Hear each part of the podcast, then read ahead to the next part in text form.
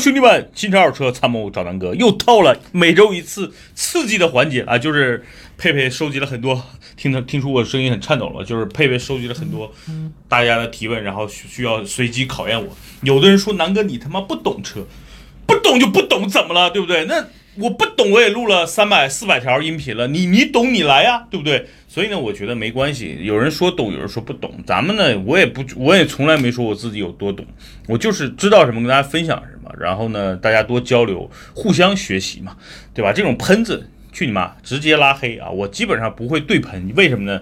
跟他们对喷浪费的时间，不如我好好给大家做一期音频，做一期视频，拍一条抖音。啊，大家知道可以去视频平台怎么关注我了，怎么去音频平台关注我和啊看我的抖音去吧。南哥说车，爱车大保店，买车黄金眼，游荡美利坚。先给自己打个广告啊，因为咱们公司或者咱们的所有的节目也没有没有广告赞助商，所以自己给自己打个广告吧。好吧，开始这个一周一次特别紧张刺激的环节，就是佩佩随机问问题。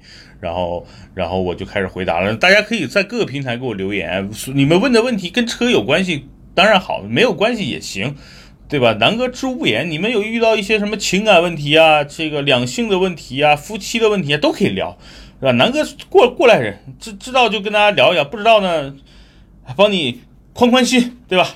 咱们开心开心就好。好，开始。第一个问题啊，南哥，听说你最近在减在减肥，请问你瘦了多少了？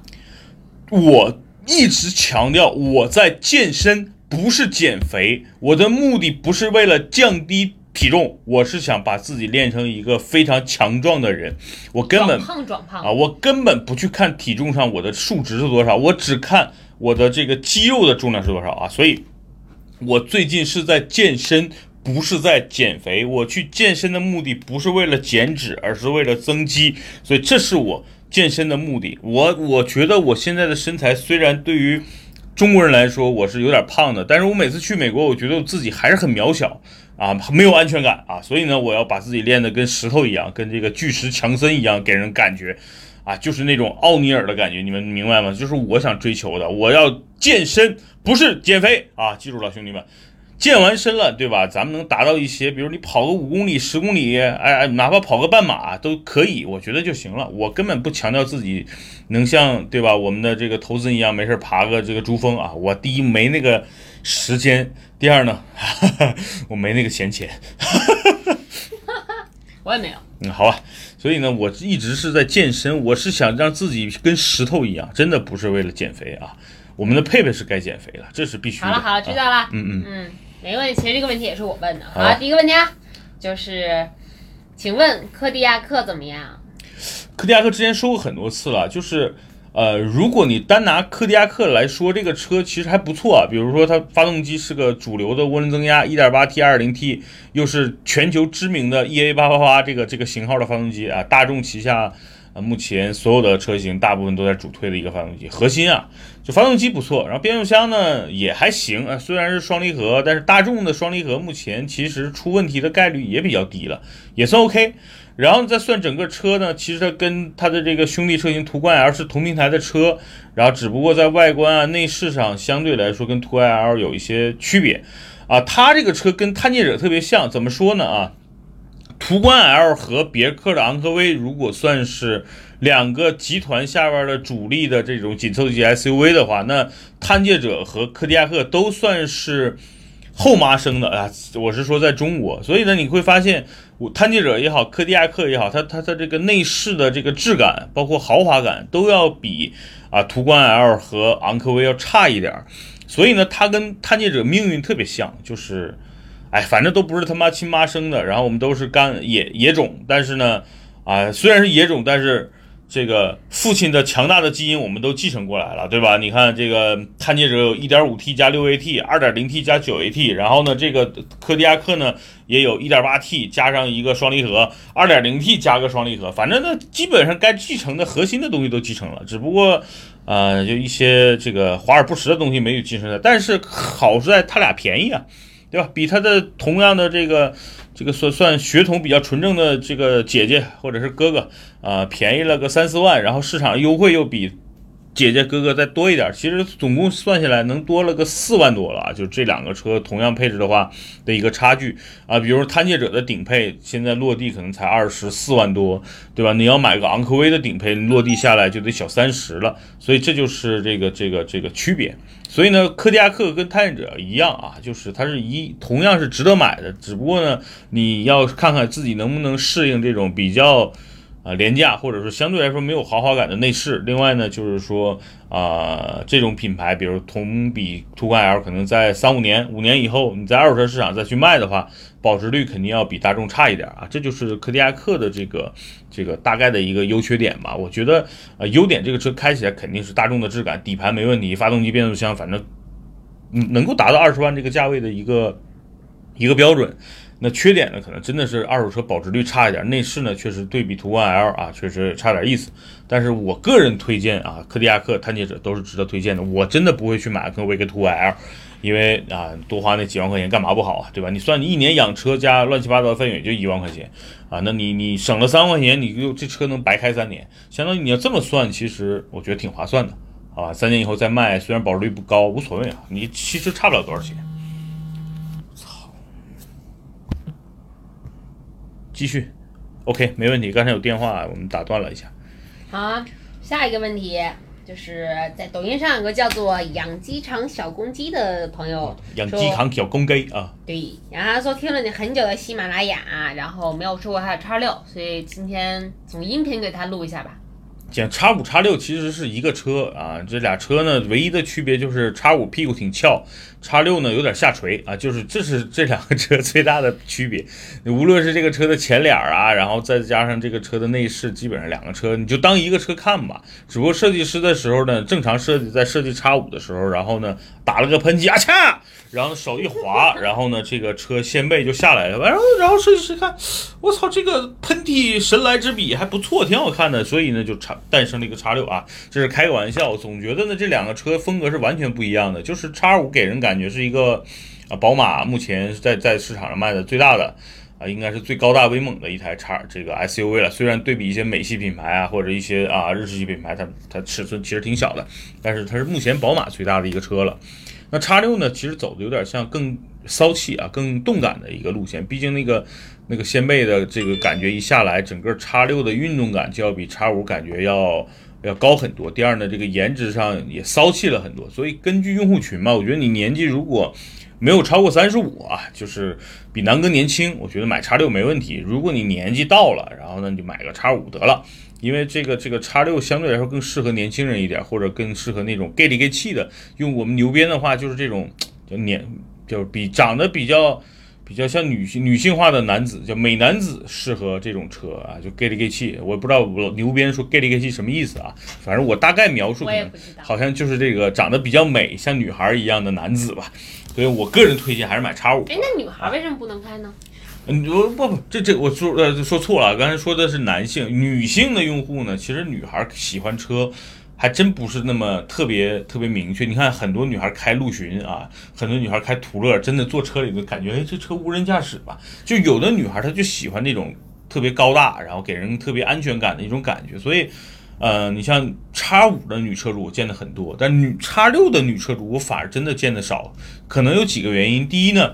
就叉六本身卖的比叉五就少了太多了啊。嗯。第二呢，就是说确实我身边的这个女车主，就南哥的女性朋友比较少啊，因为南哥这个有老婆了，然后呢，南哥又是一个比较这个。懂得自律啊，然后我经常健身嘛，现在对吧？所以的这个这个我的女性朋友就特别少，所以女车主，尤其是叉六的女车主，确实我还真不认识。但是叉五的女车主，我倒是认识很多，原来同事啊啊，原来的一些同学什么的都还有。然后最近我们拍叉五也比较多，是吧？包括我们前两天拍的不就是咱们投资人爱人的对吧？咱们嫂子的这个叉五嘛。所以呢，我觉得呃，女性用户确实不是很多，就是尤其对于这种。不半大不大的 SUV 来说，那可能有的女孩更喜欢大一点的啊，比如林林肯领航员，可能最近不少女孩开了，真的到路上给人感觉再贴一个稍微深点的那种膜，操，真的就感觉已经没有人现在就已经实现了无人驾驶了啊，就不是就这个就就不用这个这个再等几年了啊，所以这是目前的一个说法吧。反正叉六，我觉得就你喜欢就买，毕竟是一个相对来说非主流的宝马的一个 SUV，可能宝马叉五就更主流一点，叉六呢就就稍微有点个性啊，就有点像 mini 的感觉，你喜欢就买呗，对吧？好吧啊。啊下一个问题啊啊，，补充一点，这个叉六、叉五其实都要换代了，因为马上再换就是叉五，叉五换完其实同步就换叉六了。现在应该优惠还可以，而且我听说现在叉六出了二点零 T 的，那也就是它的这个起步价更低了。反正现在是个抄底的好时候吧，你要是等新换代了，肯定优惠没这么大，而且价格肯定会高啊。现反正早买早享受吧。叉六这个车比较个性，我估计等它上市遥遥无期啊。我估计叉五明年能能拿到现车就不错了。那那叉六二点零 T 够用吗？啊，够用！你看咱们这这两天开 Q 七二点零 T 的也行啊，基本上买这个车也行，是很勉强。不就是正常开够，嗯，但你想玩命，这肯定就不够了。好吧，好吧，那下一个问题啦，这个叫做回到想回到过去，荣放和 CRV 怎么选想回到过去，是是这个歌吧？啊？荣荣放和什么？CRV 这个脑子里全是周杰伦了啊。嗯，周杰不是荣放和 CRV，这是个老问题了。就是你想稳定，想这个车怎么开都不闹心，然后呢，呃，反正方方面面比较均衡，那就买荣放。荣放现在我建议买2.5的，因为2.0的动力确实差点意思。2.5优惠现在有个一万多好像啊，是吧？落地二十五六万吧，应该是荣放能够买到。荣放比最早的 RV 四就是改款之前确实好看了不少。呃，缺点呢，也就是这车动力呢，因为现在都主流小排量涡轮增压了嘛，那丰田在这方面，尤其在这个啊二点零 T 以下的发动机，确实投放的比较少啊。嗯，总的来说吧，就是想省心就买荣放，然后 CRV 呢，这个机油事件对它的影响，我觉得不是最核心的。我个人觉得，目前我不喜欢 CRV 原因就是它这代这代改款之后的 CRV，我觉得不好看。没有上一代或者是上上两代，就是 CRV 一代比一代难看，这是我总结的。整体来说，就是 CRV 第一代、第二代、第三代都挺好看，然后到往到越往后越难看，所以我就觉得目前 CRV 我不推荐的原因是我个人觉得它的样子我不喜欢啊。虽然它 1.5T 的动力还挺好的，但是算了啊，我个人还是推荐荣放吧。好吧，那我们现在来说一款贵贵的车，啊，我就喜欢说贵的，因为大家都说我膨胀嘛，对吧？膨胀好，啊，五菱宏光怎么样？我操，好贵啊！